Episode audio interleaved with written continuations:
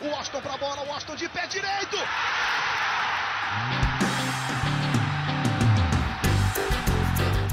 Está entrando no ar o podcast. Sabe de quem? Do Fluminense! Do Flusão, do tricolor das Laranjeiras. É o GE Fluminense.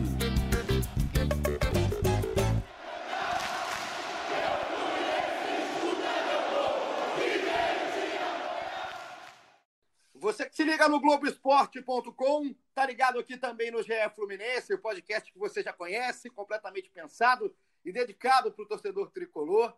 Eu sou Igor Rodrigues e hoje eu aposto, eu vou fazer, já vou confessar antes de começar, que vai ser um dos grandes episódios que você aí do outro lado, que está em casa, nesse período de quarentena, vai ser um dos melhores episódios que você, torcedor do Fluminense, vai ter escutado aqui com a gente.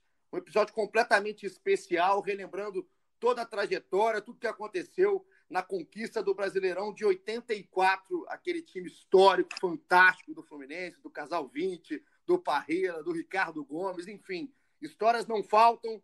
Então, na, na cabeça genial do nosso Cauê Rademacher, o gigante finlandês, e na nossa Paula Carvalho, setorista do Fluminense do Globoesporte.com, bolaram, foram atrás dos personagens. A Paulinha deu um show de produção, apuração, falou com mais gente do que eu já falei na minha vida, e a gente montou aqui um episódio completamente especial. Já vou colocar aqui no papo e você mergulha com a gente na história do Fluminense desse 84 maravilhoso, marcante, histórico. Chamar aqui primeiro a Paulinha. Paula, como é que foi aí a produção, né? Correr atrás de caras tão lendários, tão legais para a história do Fluminense. A gente vai ter aqui participação do Parreira, do Paulo Vitor, do Romerito, do Delay, enfim. É um episódio que vale a pena parar o que está fazendo. Você não deve estar fazendo muita coisa na quarentena também, pode falar a verdade, mas para o pouco que estiver fazendo para relembrar o que foi esse ano do Tricolor. Seja muito bem-vinda, Paulinha. E aí, Paulinha, tudo bem? Tudo bem, Cal? Tudo bem? Torcida do Fluminense. E realmente, esse, podcast vai ficar bem especial, como você falou,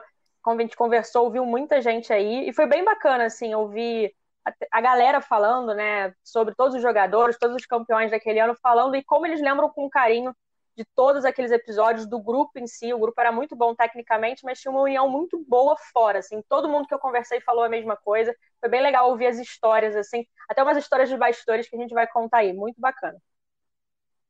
Bom demais, Cauê. Seja muito bem-vindo também. A torcida do Fluminense tem saudades da voz do nosso gigante. Então, você entra aqui para relembrar. É, é bom, né? Relembrar coisa boa é sensacional. E esse 84 do Fluminense, com certeza, eu sei que você lembra com muito carinho. Com certeza, não à toa a torcida cantava Recordar é viver. Assis acabou com você. Gostou da música? que, que, voz, que, que tenor! Mas, ó, o, o, a ideia foi toda da Paula desse podcast. Ela correu atrás, falou com um monte de jogador daquele time. A ideia toda dela. Só estou participando aqui pela lembrança que eu tenho para ajudar aqui no, no programa. Daquela que, de repente, é a geração do Fluminense. Pode das mais vitoriosas, né? Pode não ser a mais vitoriosa, porque depois o Fluminense ganha dois títulos brasileiros em dois anos, 2010 e 2012, intervalo curto, mas acho que é difícil uma geração ter tanto carisma, ter, ter tido tanto carinho do torcedor como aquela ali do, dos anos 80. O Cauê estava falando aí, é, já vou, vou, vou, antecipar mesmo aqui, não é, não é conversa de quem está vendendo peixe. Eu estava fazendo o roteiro, montando o roteiro de tudo que a Paula conseguiu pegar aqui dessa campanha, dos jogadores e tudo mais. A gente também estudando mais para fazer aqui coisas de bastidor. Arrepiei com várias coisas, com depoimentos em meias histórias, enfim. A gente tem aqui um arquivo hoje que vai ficar muito legal, que vai servir para gerações tricolores, você mostrar para o seu filho, para os seus netos, porque tem muita história legal de 84 e para resumir e, e, exemplificar e ilustrar tudo que falou o Cauê e a Paula agora nesse início que a gente está aqui vendendo, você que está escutando o Globoesporte.com.br podcast, também no Spotify, os aplicativos do Google, da Apple, por onde for, a gente sabe que você escuta por tudo que é lugar, eu já vou convidar, para a gente abrir, para começar com o pé na porta, vou convidar Carlos Alberto Parreira, um prazer ter o Parreira aqui com a gente para enriquecer o episódio. E o Parreira vai falar exatamente sobre o que o Cauê falou, dos nomes dessa geração. A geração que tem ali o Paulo Vitor, que tem Duílio, Ricardo Gomes, tem o Branco, no auge da forma, talvez, Romerito, Casal 20. Então, Parreira, seja muito bem-vindo para dar o seu primeiro pitaco aí sobre o que, que significou para Carlos Alberto Parreira, um dos maiores nomes do futebol brasileiro, fazer parte aí dessa conquista de 84. Eu me lembro bem do time, da, da maneira de jogar, um, era um 4-3-3, a gente já voltava com cinco homens, o time se compactava bem, era bem equilibrado, os dois laterais apoiavam muito, era Aldo, Branco de um lado, Branco do outro, Assis, Washington, Romerito, Pelé, então um time que com a bola jogava muito bem, um time tecnicamente muito bom. Atrás tinha uma defesa muito boa, Paulo Vitor, Duílio e Ricardo Gomes, começando a carreira dele, né, um grande jogador. Então não foi campeão brasileiro por acaso, não era uma grande equipe. Então, Cauê, é, eu estava ouvindo aqui o Parreira, né? E ele fala um pouquinho da maneira como que esse time jogava. A gente vai passar fase a fase, mas é legal ver um cara é, como o Parreira falando que era um time que jogava no 4-3-3, né? A gente agora, essa loucura, é, 4-1-2-3, meia dúzia, 7-6. O Parreira não, ele mostra que ali era 4-3-3, um time que voltava com 5 na recomposição, deixava um branco aberto, o Aldo subir, enfim. Como é que é a cabeça do Parreira lá em 84, um futebol que era diferente, mas que a gente já pode falar que era bem moderno. Pois é, o Parreira, ele ele, ele era antigo já no futebol ali, apesar de, de novo, ele participa da comissão técnica do, do tricampeonato em 70, então ele entra ali no brasileiro no meio da competição, ele não estava desde o início, e era um time que realmente eram três atacantes, mas assim, é, na hora de voltar, voltava todo mundo.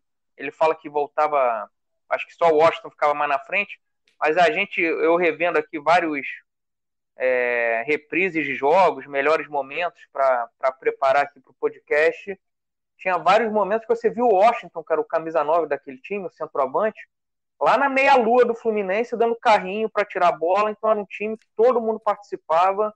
Já era um time que não à toa ganhou meio com, com, com autoridade, com sobras esse campeonato aí. Foram duas derrotas só e duas derrotas em fases que o Fluminense já estava classificado, então que poderia perder. Para a gente entrar, Paulinha, na, na, nessa ordem cronológica que a gente vai viver aqui no nosso episódio especial TBT, no título de 84, a gente ouviu o Parreira falando, né? Mas o Fluminense começa a competição, entra na primeira fase do Campeonato Brasileiro de 84 com o José Luiz Carbone, né? O Carbone era o treinador e é, muita gente às vezes até se esquece, né? Porque é tão marcante falar do título com o Parreira e tudo mais, mas o Carbone começa essa trajetória na primeira fase. É, exatamente. Como até o Cal falou, você falou agora, o Parreira entra só na terceira fase, então o Fluminense tem uma boa parte ali do campeonato com o Carbone. E conversando com o Parreira, ele até fala que ele foi chamado pela diretoria tricolor, porque a gente tinha bom relacionamento. E ele fala: Olha, Carbone tá lá, então eu tô fora por enquanto. Ele falou assim: Ah, fiquei animado, mas assim, nem falou que não ia assumir, sabe? E logo depois, pouco tempo depois, o Carbone cai, a gente vai até falar sobre isso. E Aí ele fala, agora eu vou, agora eu topo o desafio. Então ele lembra também muito carinho ali da direção ali, de como foi o contato para ele entrar, como você disse, não começou o campeonato com ele, mas a, a reta final ali, que tem jogos muito importantes, não vou dar spoiler ainda, é, foi toda com Parreira, então ele, ele levou muito esse time. Ele, tá, ele tinha acabado de sair da seleção brasileira, né? Em 83 ele estava na seleção brasileira, então assim, foi, foi até ele sai da seleção, não, se não diretamente, mas vai assumir o Fluminense mas ele inicialmente nem, nem aceita de cara o pedido, assim, a chamada, vamos dizer assim, sabe? E se você em casa é, reclama de regulamento, assim, né? como é que são os regulamentos dos campeonatos atuais, tem que ser desse jeito, daquele jeito, o regulamento de 84 era bem peculiar, Cauê, porque nessa primeira fase, a gente vai fase por fase que vai mudando.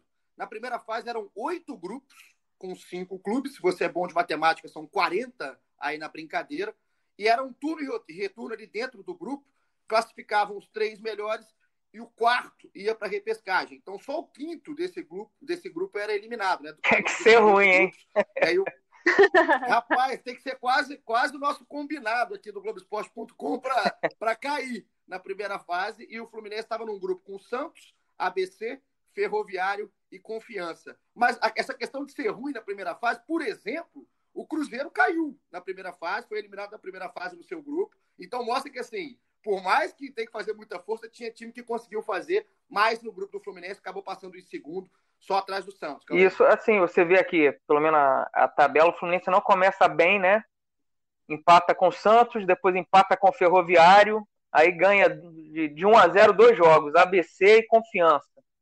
Era o atual campeão carioca, Fluminense, mas não estava embalando ali nessa, nessa primeira fase. Ainda não tinha o Romerito, que a gente vai falar que chega mais na frente.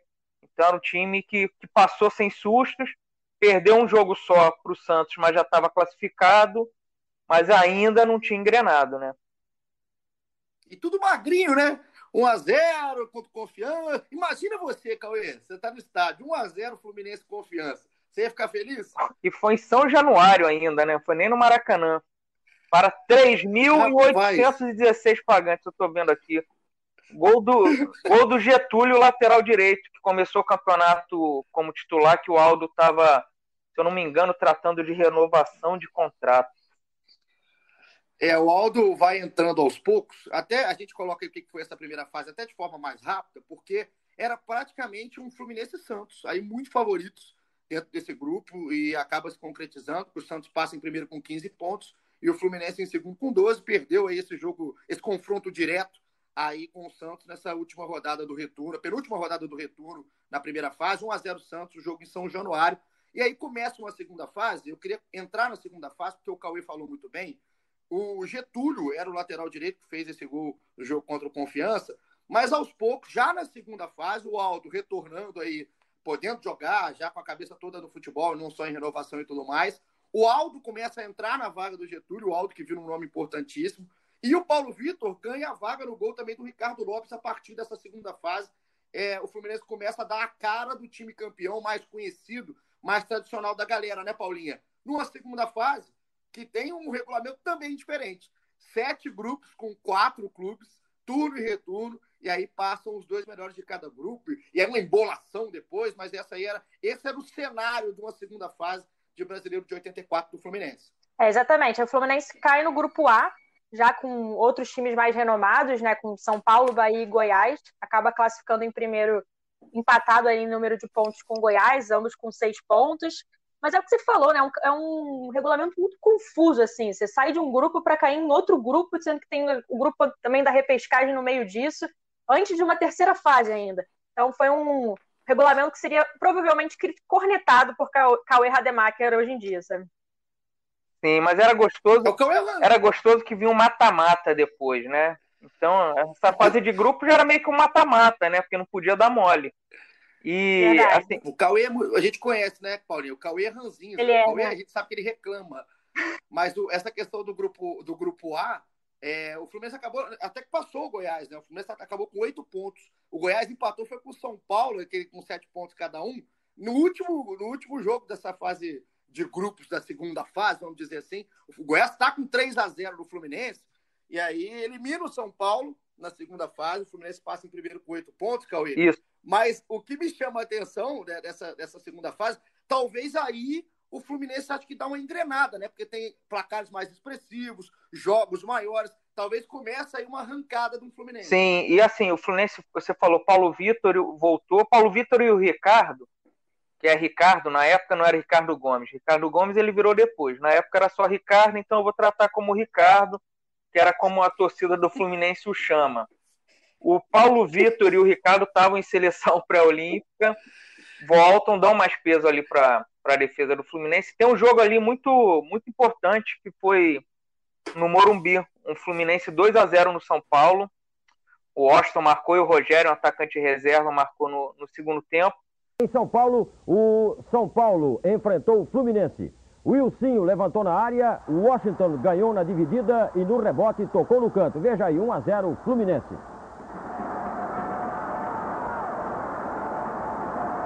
O segundo do Fluminense, Assis, passou para o Washington, que rolou para Rogério entrar e encher o pé. Valdir Pérez ainda tocou na bola. Placar final, Fluminense 2, São Paulo 0.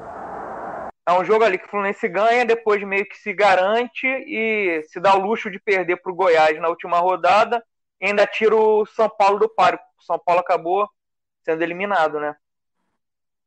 Exatamente. São Paulo é um dos grandes que cai na segunda fase. A gente vai vendo como é que vai sendo fase a fase. Porque você daqui a pouco vai ver o grupo do Fluminense na terceira fase, você fica se perguntando, mas pô, cadê o pessoal, né? Cadê os times mais tradicionais? Mas, por exemplo, o São Paulo cai na segunda fase, o Atlético Mineiro, o próprio Bahia, que estava no grupo do Fluminense, o Botafogo, o Inter, o Palmeiras. Então, são clubes tradicionais que naquela época tinham muita dificuldade também. Era um campeonato muito mais nivelado na questão técnica com os times de menor expressão. E o Fluminense jogou talvez melhor na segunda fase do que na primeira, mas passou com um pouco mais de dificuldade. Esse jogo contra o São Paulo é emblemático, porque é o jogo que decide a vaga. O Fluminense termina com oito pontos, o São Paulo fica com sete pontos eliminado. Então é, é, realmente um jogo importantíssimo. Só que o que eu vi muita gente falar, conversei com alguns torcedores do Fluminense, é que 84 do Fluminense, um 84 de ouro, né, Paulinha, começa na terceira fase. Uma terceira fase, por muito que a gente vinha falando, né, que tem uma troca do Carbone, que ele foi demitido, e aí o Parreira, o nome do Parreira, entra em cena a partir da quarta rodada da terceira fase. Uma terceira fase que o Fluminense cai num grupo que tem Portuguesa, Operário e Santo André. Então é, é, é, é diferente assim como é que o Fluminense entra, né, para de fato nessa nessa terceira fase.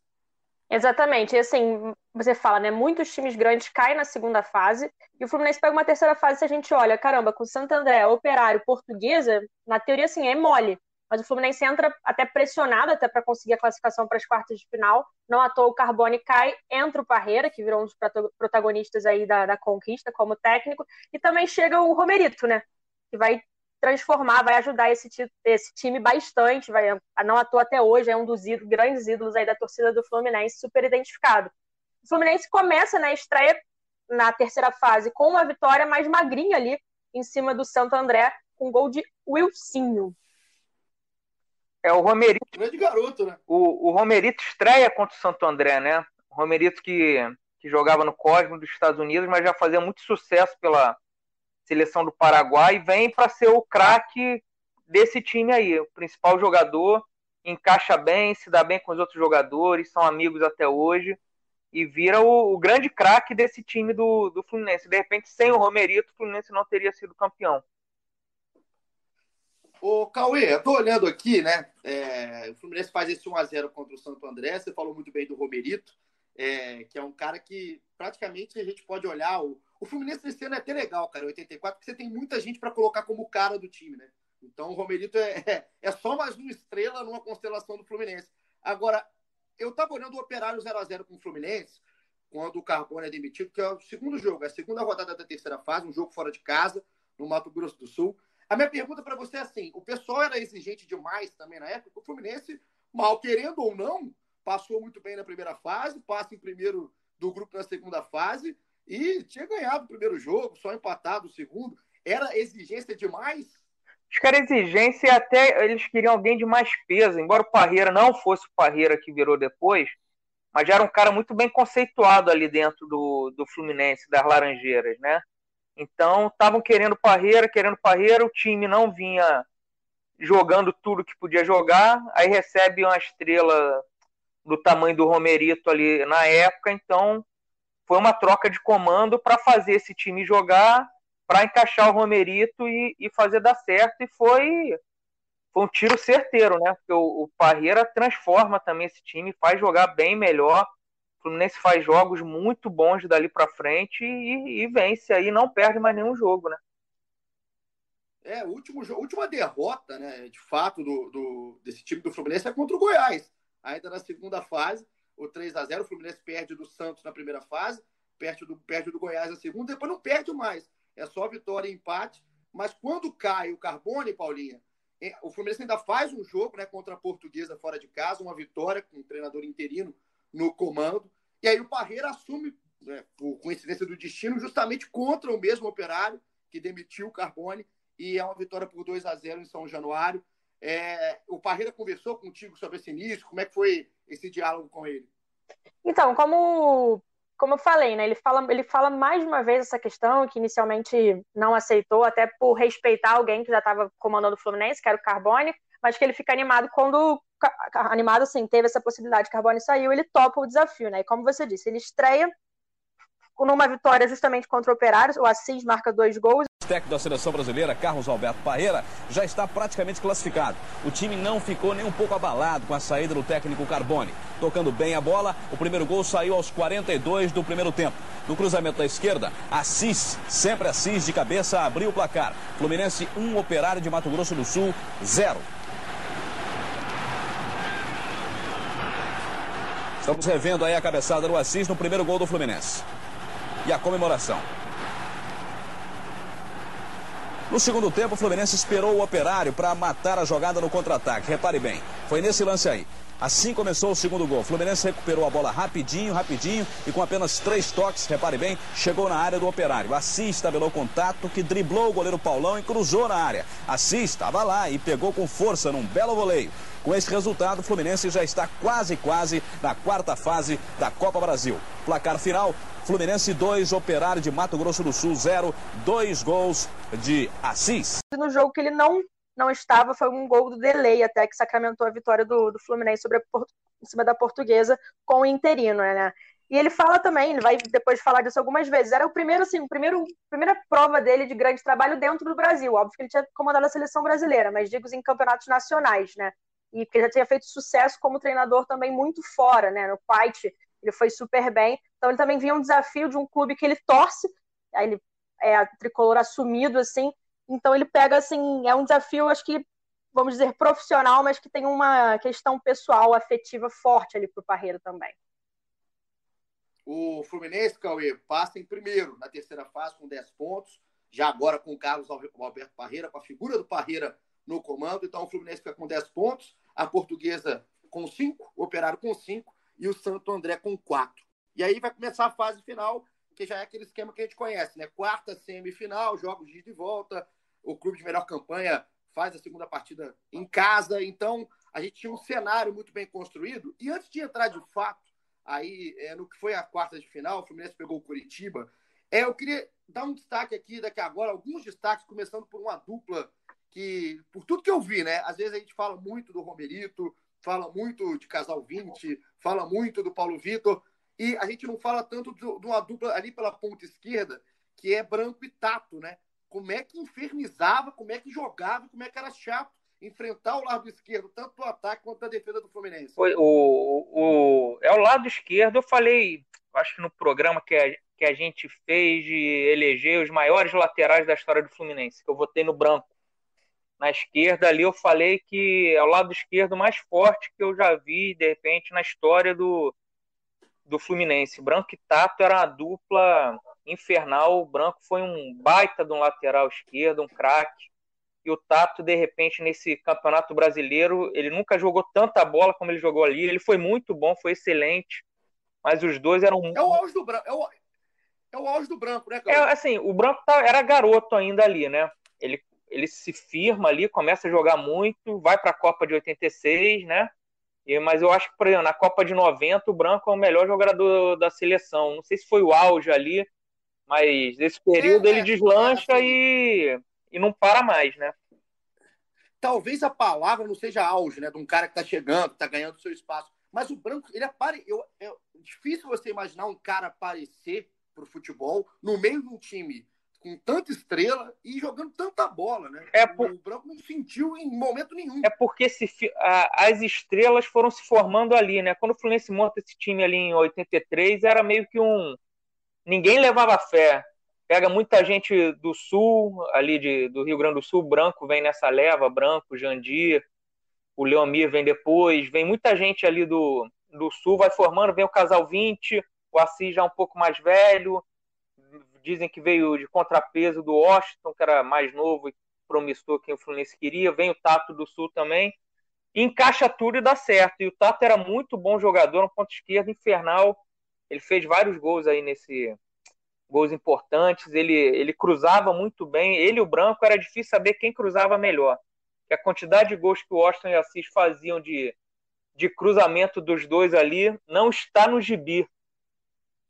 O Cauê. Cauê que é, o Cauê é da altura do, do Washington, né, Parece um pedaço de bambu.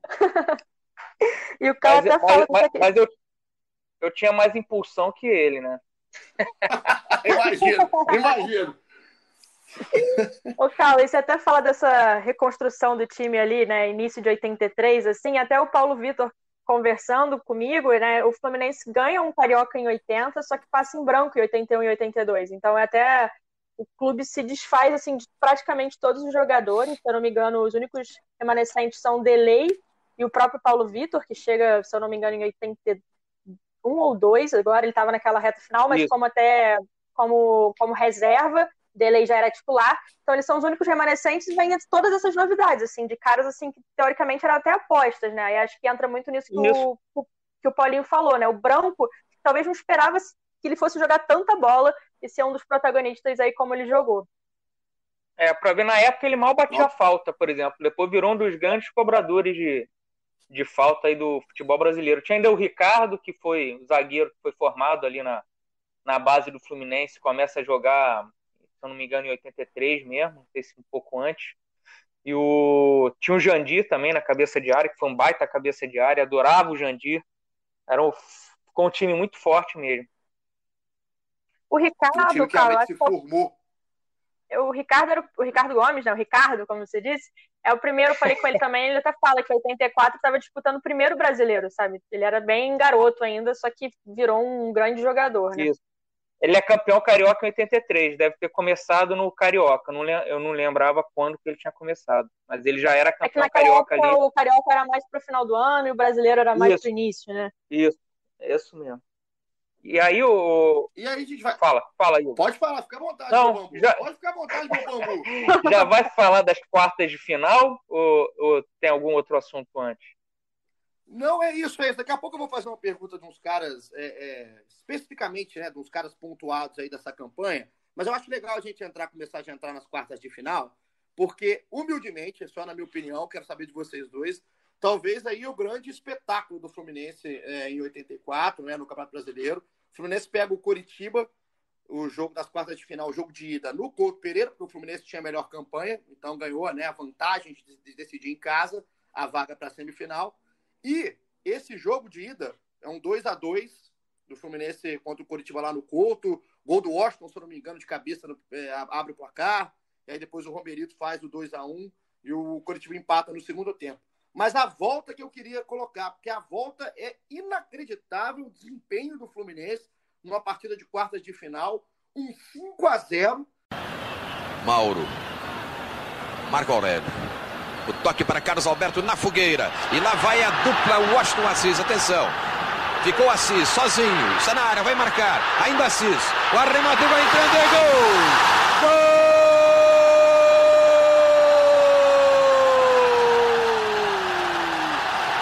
Fluminense!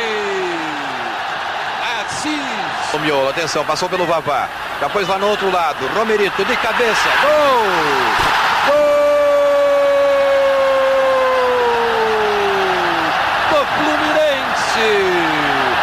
Romerito. Aos 44 minutos, Romerito sacramenta a goleada no Maracanã. Fluminense 5, Curitiba 0. É, para não botar defeito, para não ter dúvida, talvez, na minha opinião, é, é, o grande jogo do Fluminense 84. Queria saber de vocês a respeito das quartas de final e a respeito do desempenho desse chocolate que rolou. Então, esse fala é, a gente costuma muito ouvir o Fluminense Corinthians na semifinal 2 a 0 lá no, no Morumbi. Agora não sei se foi Morumbi ou Pacaembu, acho que foi Morumbi. Foi, foi Morumbi. Foi no Morumbi, Morumbi. Morumbi. Isso, foi a grande atuação daquele time, atuação perfeita, Parreira sempre fala isso, os jogadores, tudo. E depois, óbvio, a final contra o Vasco. Mas esse 5 a 0 no Morumbi, é, desculpa, esse 5 a 0 no Coritiba, o Curitiba era a base do time que no ano seguinte foi campeão brasileiro, né, em 85. Não era um time fraco. Tanto que ele foi passando várias fases e vários grandes caindo. Esse primeiro jogo 2 a 2 você rever aí os melhores momentos, era um lamaçal danado. Não dava para ter jogo ali do, do jeito que foi. O juiz ainda inventa um pênalti no fim para o Curitiba, fora da área.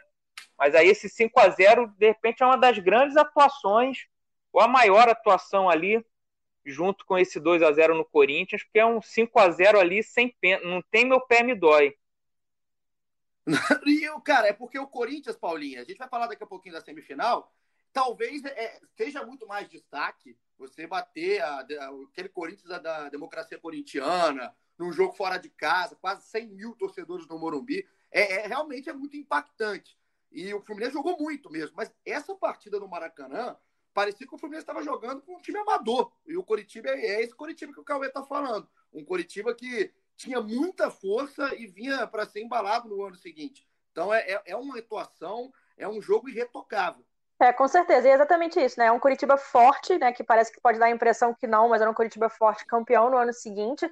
E o Fluminense, assim, passa atropelando mesmo, fazendo parecer que era um Curitiba comum, digamos assim, mas não era. É realmente bem admirável essa atuação do Flu nessas quartas de final. Mas, de fato, assim, quando a gente fala com toda aquela geração, assim, o primeiro jogo que eles falam é curioso. É sempre. Curioso não, né? Sempre contra o Corinthians, o 2 a 0 no Morumbi muito assim para o time do Corinthians também. Né? O time do Corinthians também vinha de uma goleada importante nas quartas de final, também vinha, tinha, tinha Sócrates, tinha Casagrande, era um timaço. Então, era bicampeão paulista, se eu não me engano, 82, 83, assim, o, por mais que o Fluminense também, né, é, não, o Fluminense, na verdade, ainda não era bicampeão, só tinha vencido 83. É, o Fluminense chega forte, mas o, o, Corinthians, assim, era quase unanimidade entre os jogadores daquela época, assim, era unanimidade, assim, era o favorito, vamos dizer assim. Então, por mais que o, esse jogo contra o Coritiba tem que mesmo ser exaltado, ainda a galera ainda enche mais os olhos para falar dessa partida contra o Corinthians.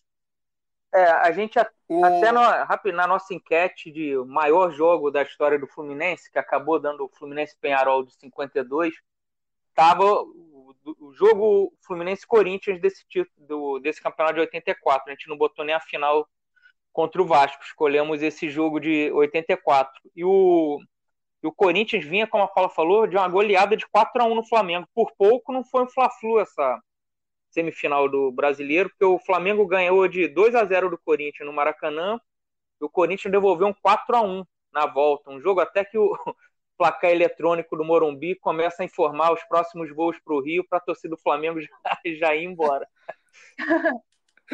E, e também tinha, o, o, só, só, tinha, é. de repente, a rivalidade ainda, o Corinthians em 76, naquela invasão corintiana, que a cada ano que passa aumentam mais 10 mil corintianos no Maracanã. Enfim, é, o Corinthians eliminou o Fluminense, né? Foi meio que um troco ali em 84. E, não, isso aí, isso é um ingrediente que deixa, é óbvio, até a memória do torcedor, aquele torcedor mais danado, negativo, isso faz com que essa, essa semifinal que a gente vai entrar agora, e agora começa uma, uma riqueza de áudios, de participações aqui dos jogadores fantástica que a Paula conseguiu correr atrás. A gente estava falando, falamos aqui, né, das quartas de final, então, 2 a 2 um 5 a 0 Esse jogo de volta, 5 a 0 foram gols de Assis, dois do Washington, René e Romerito um jogo para mim, né, a gente já colocou, já concordou, um dos grandes jogos da campanha. Só que é legal demais a gente lembrar a semifinal contra o Corinthians, porque aquele time do Corinthians era fantástico, né? E a gente pensar do que, que virou o time do Fluminense. Hoje a gente falar de 84 é fácil, mas aquele time estava se afirmando contra um time também emblemático da história dos clubes mais populares do país. E, cara, é, eu vou convidar aqui mais uma vez o, o Parreira para falar. É, aliás, eu vou convidar antes, Paulinho, já que você, a gente já falou com o Parreira, o Paulo Vitor. Que o Paulo Vitor é, é, um cara que também é super carismático. A gente sabe como é que é legal. Depois eu quero até que você fale como é que foi o papo com ele. Porque o que o Paulo Vitor fala sobre essa semifinal contra o Corinthians é, é muito legal. Ele fala que lembra de tudo. Então, vamos convidar aqui pela primeira vez para falar com a gente. Tapete grená, verde grená, estendido para Paulo Vitor. Então, aqui, Paulo Vitor. Paulo Vitor não é o que ele fala, tá, Paulinha, da, da semifinal. Ele começa até a falar um pouquinho do VAR. Show, boa. Vou voltar em 10.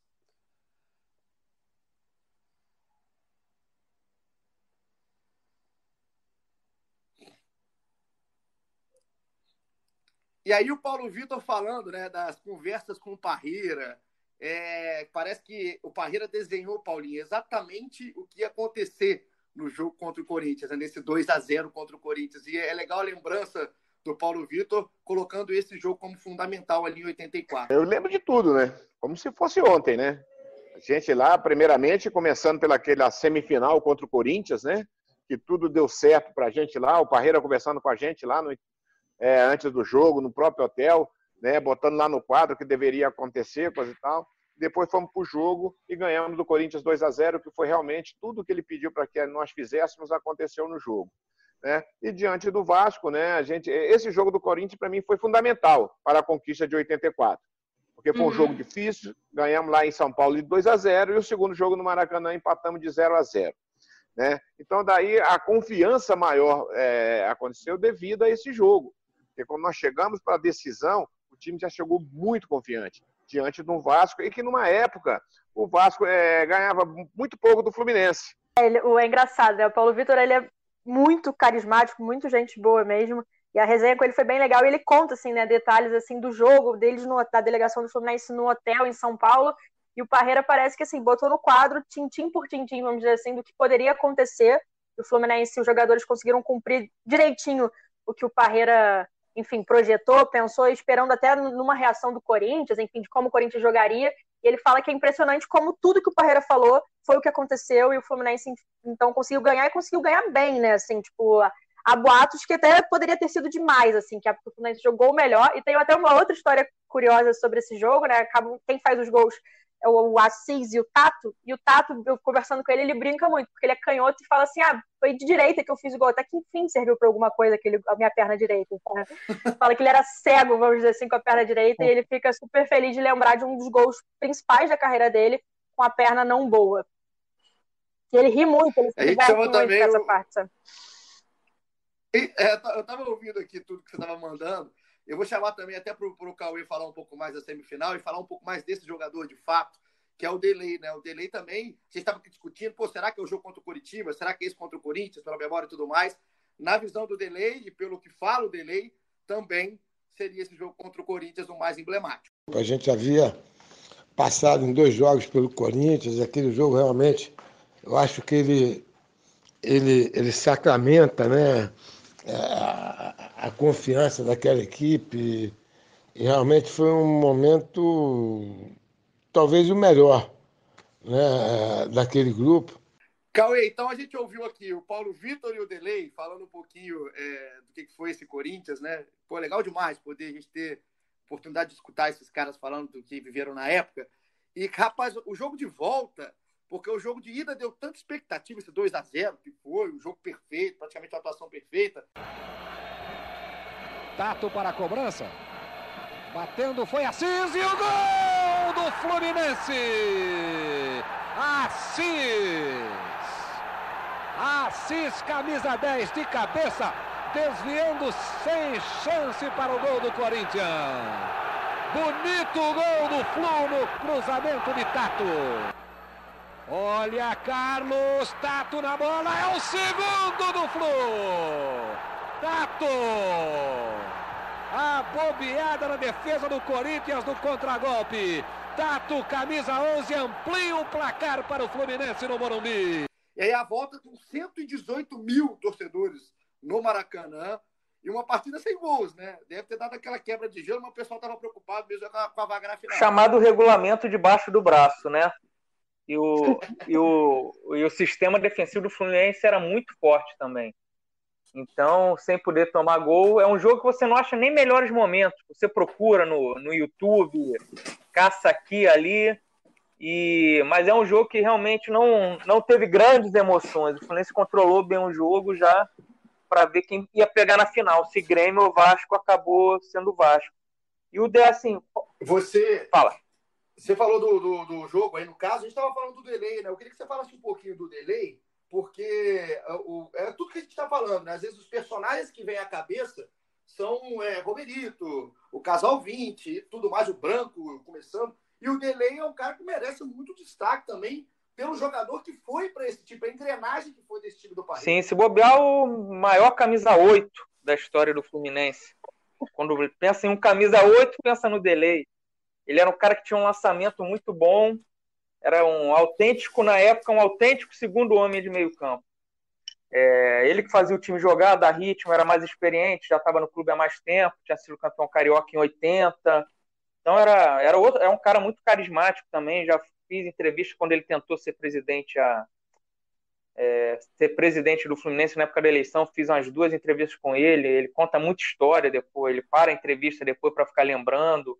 Esse time tinha muito, muito jogador carismático, né? O Assis era um carisma incrível, o Paulo Vitor também, cara, se bobear pau a pau com o Assis, a quantidade de tricolor que botou o nome do filho de Paulo Vitor em homenagem a ele é, impressionante. Então era um, foi um time que realmente o torcedor até hoje gosta muito. Né? E de todos que você falou, Paulinha, que o, o Cauê está lembrando de alguns nomes, gente sabe que você falou com vários. Qual foi o mais resenha? Qual foi o mais carisma? Nossa, difícil. A galera é muito gente boa mesmo, mas acho que talvez até o Paulo Vitor, sabe? Ele é tão, tão gente boa assim que a gente conversou por Zoom, né? Aí ele vestiu a camisa do Fluminense, que ele foi campeão em 84, só pra gente conversar, assim, tamanho carinho que ele tem com o clube, assim.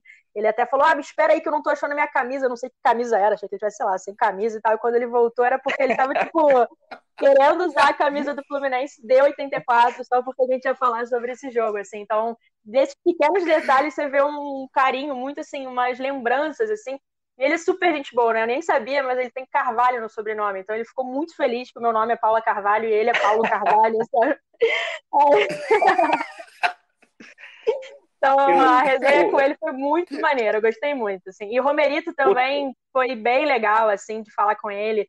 É, o sotaquezinho dele é muito fofo, inclusive. Fica esse, esse adendo, mas ele é um cara super gente boa, lembra super bem, que falou de bastidores daquele, daquele, daquele time muito maneiro, assim, de como era a resenha deles, assim. Eles têm, né, um grupo no WhatsApp até hoje, é, o nome do grupo é, é, tri, é Flu Tri, Tri Flu, alguma coisa assim, não lembro se o Tri vem antes do Flu ou não, é, que é uma resenha do WhatsApp. O Tri, obviamente, é referência ao Campeonato Carioca, ali de 83, 84, 85.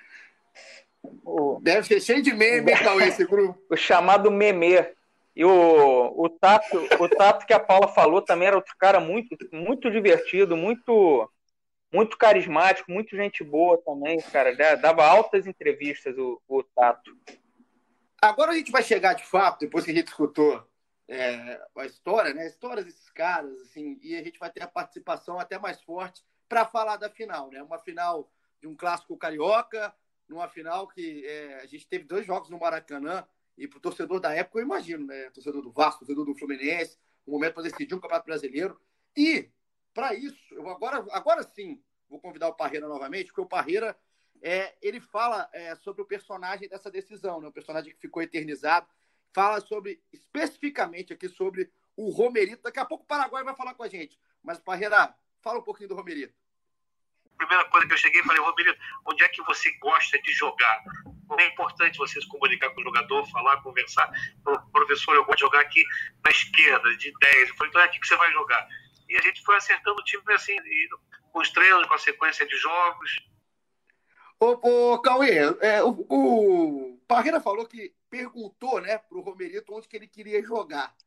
E aí o Romerito, é, o Romerito, claro, falou, né? Onde gostava de jogar, gostava de jogar de 10, né? Hoje em dia, se o cara faz isso aqui, é, o pessoal fica de mimimi, né? O treinador tem que escolher, né? Jogador tem que escolher. Não, vai botar onde o treinador quer, tem que se encaixar no esquema. Não, não ia ter essa, não, amigo. O Romerito ia cortar um dobrado. mas, mas encaixou bem, né? O, eu, eu já, já ouvi muita entrevista daqueles jogadores na época falando que quando chegou o Romerito, muito badalado, bateria da Beija-Flor recebendo ele no aeroporto, boné de organizada e tal, que falaram, ó, oh, esse cara chegou, vamos ver se ele vai correr igual a gente, vamos ver se vai se enquadrar. Aí que nos primeiros treinos, primeiros jogos, já vi um Romerito dando carrinho, o Romerito era craque e era muito raçudo também, né? Então já, já, já se adaptou perfeitamente ali, todo mundo gostou dele e deu certo. O, o Paulinha, Parreira teve trabalho com o Romerito? Acho que nenhum, né? Falou, só ouviu onde que ele, ele, queria jogar, né? Ele é até engraçado, ele contando que ele fala, começa a falar todas as posições de brincadeira, assim, né? Começa como ponta esquerda, meio, ponta direita, volante, zagueiro, fica brincando assim, onde você quer jogar, Romerito? Aí o Romerito acaba respondendo. Então, assim, ele, pelo que sei, foi ótimo, assim, assim como o Cal chegou, acho que tinha um certo receio, principalmente por parte dos jogadores, essa questão talvez de vaidade, mas que, assim, foi rapidamente contornada a situação, o grupo abraçou muito o Romerito e totalmente recíproco, assim, assim, aquele grupo, todos eles, assim, sem exceção, falam que é um dos melhores grupos que eles já viram, que eles já tiveram, que até dificilmente terão terão outros iguais ou verão outros iguais, né? Obviamente já pararam de jogar, mas na, na carreira deles, assim, foi um grupo que marcou muito. E acho que para além dos títulos mesmo, assim, né? Eu acho que era uma, um entrosamento ali dentro e fora de campo. É, o Carlos, o Carlos, Al... Carlos Alberto Torres que indicou o Romerito Fluminense, né? O Carlos Alberto Torres foi revelado pelo Fluminense, depois foi treinador, jogou com o Romerito no Cosmos e aí fez essa ponte, essa indicação para o Romerito vir para o Fluminense. Estava ouvindo vocês falarem aqui do Romerito, agora do, do Carlos Alberto Torres. Cara, a gente tem uma história muito rica né, para falar de Fluminense e acho que é um momento propício até para a gente colocar o papo, porque para o torcedor até mais novo, que às vezes só sabe ah, o gol do Romerito, qual, onde foi, quando foi, é exatamente essa final, né? O Fluminense decide no primeiro jogo, 1 a 0 contra o Vasco, o gol do Romerito, e agora a gente tem aqui a oportunidade, o privilégio de, de abrir as portas e convidar o Romerito para falar para a gente justamente desse gol. Então, com a palavra, Romerito, nosso paraguaio querido, com o sotaque fofo, segundo Paula Carvalho. Bom, primeiro que, a parte de ser a primeira, o primeiro campeonato brasileiro eh, oficial do Fluminense, eh, foi um desafio muito grande, porque eu prometi sair campeão quando eu cheguei. E eu coloquei todo esse campeonato brasileiro na minha cabeça, que a gente ia ser campeão e falei não, não, tenho que não, tenho que decepcionar as palavras que eu falei então eu me dediquei e significou para mim o máximo o máximo na minha carreira de futebol é, ter conquistado num clube assim um campeonato brasileiro um, o campeonato mais difícil do mundo Gostei do sotaque, tá? Você foi bem. Eu gosto do Romero. O Romero é um cara bacana mesmo de falar. E é, eu fico muito feliz de ver, de ouvir, poder ouvir, né? Esses caras que fizeram gols desse tamanho, falando que, cara, isso ali que significou o máximo para ele. A gente sabe de toda a identificação, né, Cauê, que o Romerito tem com o Fluminense até hoje. E garotada, cara, é, eu conheço vários aqui, é, jovens, torcedores do Fluminense, que se identificam com o Romerito, cara. Isso aí é, é aquilo que, fala, que a gente fala, ah, é muito maior que futebol só, é, é muito legal. Eu acho que deve ser muito legal para o Romerito isso.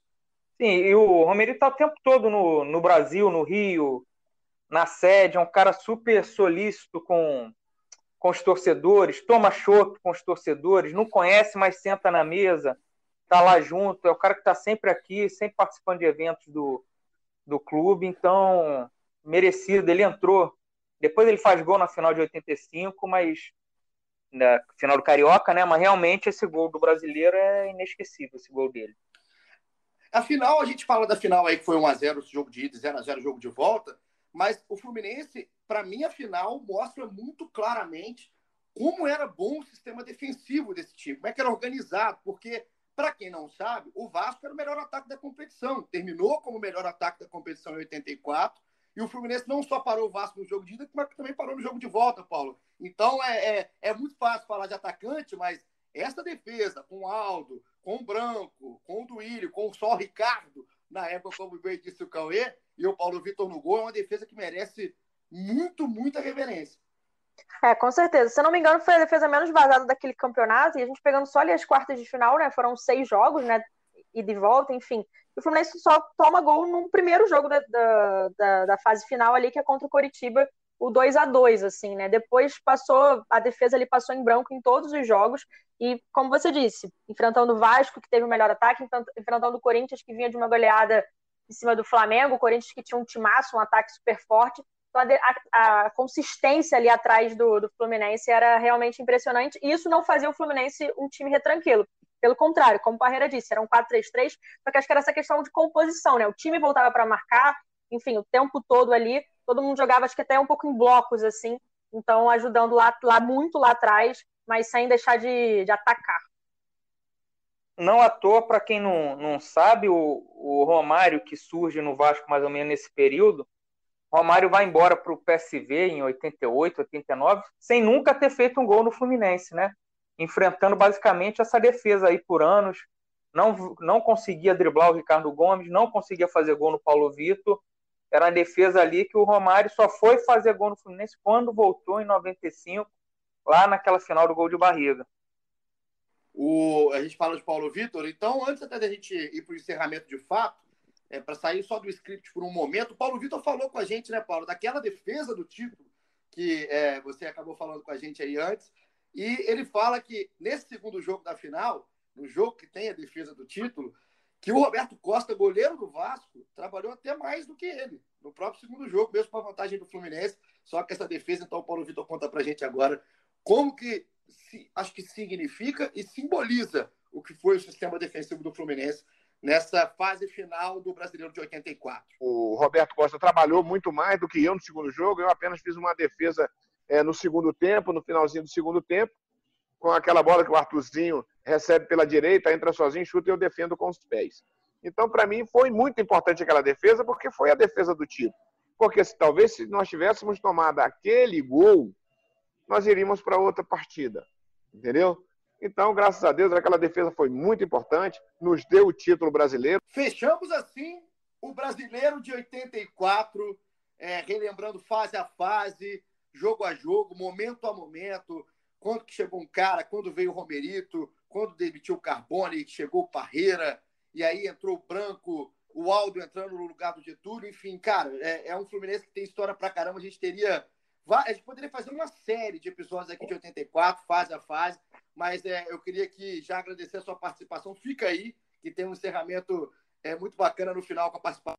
É o gol de fato aí do Romerito contra o Vasco. Mas eu queria fazer aqui um agradecimento especial para a Paulinha por ter corrido atrás aí desse pessoal inteiro. Sei que foi um prazer para ela falar com os jogadores do Fluminense em 84 pela história toda que ela contou, mas legal demais. Eu acho que a gente conseguiu aqui, Paula, retratar um pouquinho, um pequeno trecho, né? É, para o torcedor do Fluminense em casa, nesse momento de quarentena, poder lembrar com bastante alegria e para quem não acompanhou a época, poder é, conhecer mais da história de caras tão importantes na, na trajetória, na história do Fluminense. Então, parabéns aí pelo trabalho e fica as considerações finais desse 84 aqui do GE Fluminense. Paulinho, obrigada, mas também agradecer vocês dois. O Cal me ajudou pra caramba aí na hora da produção, enfim, de dos caras, de relembrar, de a gente correr atrás, você também contando a história e o roteiro ficou ótimo. E como você falou, foi um prazer assim conversar com eles, é uma história muito rica, são sim, jogadores que estão na história do clube, jogador e pessoas assim muito legais, assim, que lembram com um carinho enorme daquele título, daquele grupo do Fluminense em si, muitos assim, talvez até todos, ouso dizer que talvez todos torçam para o Fluminense até hoje, tem uma, uma ligação muito com, com o clube. Então foi muito legal, muito bacana. Fiquei super feliz aí. Agradeço vocês dois. Espero que a galera goste. Agradeço também muito aos jogadores que toparam participar aí dessa lembrança, desse TBT. E só uma coisa que a gente não falou, né? Que o último jogo, né? O 0 a 0 foi de 27 de maio, então tá comemorando 36 anos. Que lindo! Agora. Que lindo! Assim. Então daqui a pouco a gente vai colocar no ar isso aqui para você, é, no, pra, exatamente comemorar esses 36 anos, quase fiel, né, Paula? Na data exata do que foi a conquista desse campeonato no 0 a 0 contra o Vasco no jogo de volta. Um beijo para você. Parabéns pelo trabalho. Continue sempre com a gente aí, com esse belo trabalho no Fluminense. E você também, Cauê. Você, você que é lindo, nosso bambu aqui a lá Washington. E, e é, enriqueceu pra caramba o episódio com todo o seu vasto conhecimento aí de Fluminense. Com certeza a galera gostou. Suas considerações finais aqui do nosso TBT, do nosso especial. Não, prazer finalmente a gente fazer um programa sobre esse time, né? Que, na minha opinião, é o maior time da história do Fluminense, então merecia um programa para ele. E vamos ver se a gente faz outros. Tem, tem coisas legais que a gente falou antes do programa aqui, tipo, logo depois do título, o Fluminense pega o Barcelona do Maradona no amistoso. Logo depois, alguns dias depois, empata com o Barcelona, Romerito faz gol. Vale um programa à parte, né? Que a gente comentou. E até o fim do ano tem a lembrança do tricampeonato carioca. Vai ter, vai ter, vai ter TBT desse vai time ter, aí. A gente vai estar junto para fazer isso aqui. Eu queria deixar um abraço, um beijo especial para todos os jogadores que entraram aí no papo com a gente, entraram na resenha com a Paula. É, em especial os caras que a gente contemplou aqui, tinha muito mais gente para a gente colocar, só que a gente não tem tempo, não é, não é tempo infinito aqui no nosso podcast. Então, um beijo especial para o Romerito, para o Paulo Vitor, para o Delay, para o Parreira, que tiveram esse, esse momento aí para falar com a gente e mostrar mais da história de 84. Estou muito com o Cauê, maior time da história do Fluminense. Então, a gente encerra aqui é, falando com eles, deixando a palavra final para eles que fizeram esse espetáculo, que marcaram a história. A palavra de Delay, a palavra de Paulo Vitor e de Carlos Alberto Parreira, antes do encerramento com o golaço, o gol do título do Paraguaio. A gente volta a qualquer momento. Manda um abraço especial nesse momento para você que está em casa nos escutando. Fica ligado com a gente que vem muito mais coisa aí, muito mais coisa mesmo legal nesse GE Flu. Tamo junto, até a próxima e aquele abraço. É, eu cheguei no Fluminense em 76, joguei lá por 12 anos, e a gente, eu particularmente, perdi muito pouco pro Vasco. Então eu me lembro que assim, havia uma confiança além da, da, da, da, da, questão daquela equipe estar tá realmente vivendo um momento espetacular, da gente saber é, que os adversários tinham uma dificuldade muito grande para fazer gol na gente. Não vai ser fácil montar outro grupo igual aquele, não. Olha que nós tivemos aí 75, 76, 77, que era considerada a máquina tricolor, não ganhou os títulos que o Fluminense ganhou. Então, aí depois montou, aí veio os títulos de 83, 84, 85 e o título brasileiro. Né? Então, de um grupo fantástico, um grupo que cedeu no, numa das convocações sete jogadores para a seleção brasileira. Mas no Brasil foi o meu primeiro grande trabalho, assim, o primeiro, primeiro grande título e coisa que, junto com o Fluminense, que é meu clube, que é meu time e tal, aquilo impactou bastante, é uma coisa que a gente lembra até hoje Pires na intermediária, bota a bola na frente para Mário. Ele aproveita o embalo, ultrapassa a linha, que divide gramado. Lá vai Mário, rolou mal. Entrou Jandir, bloqueou pelo Fluminense. Rola a bola na frente para Tato, correu, ultrapassa a linha, que divide gramado. É o Fusão que entra no ar, minha gente. É o Fusão no pique do Tato. Tato pelo lado esquerdo para Cis, recebeu, levantou na área. A Romerito atirou, salvou o goleiro, ele voltou, atirou,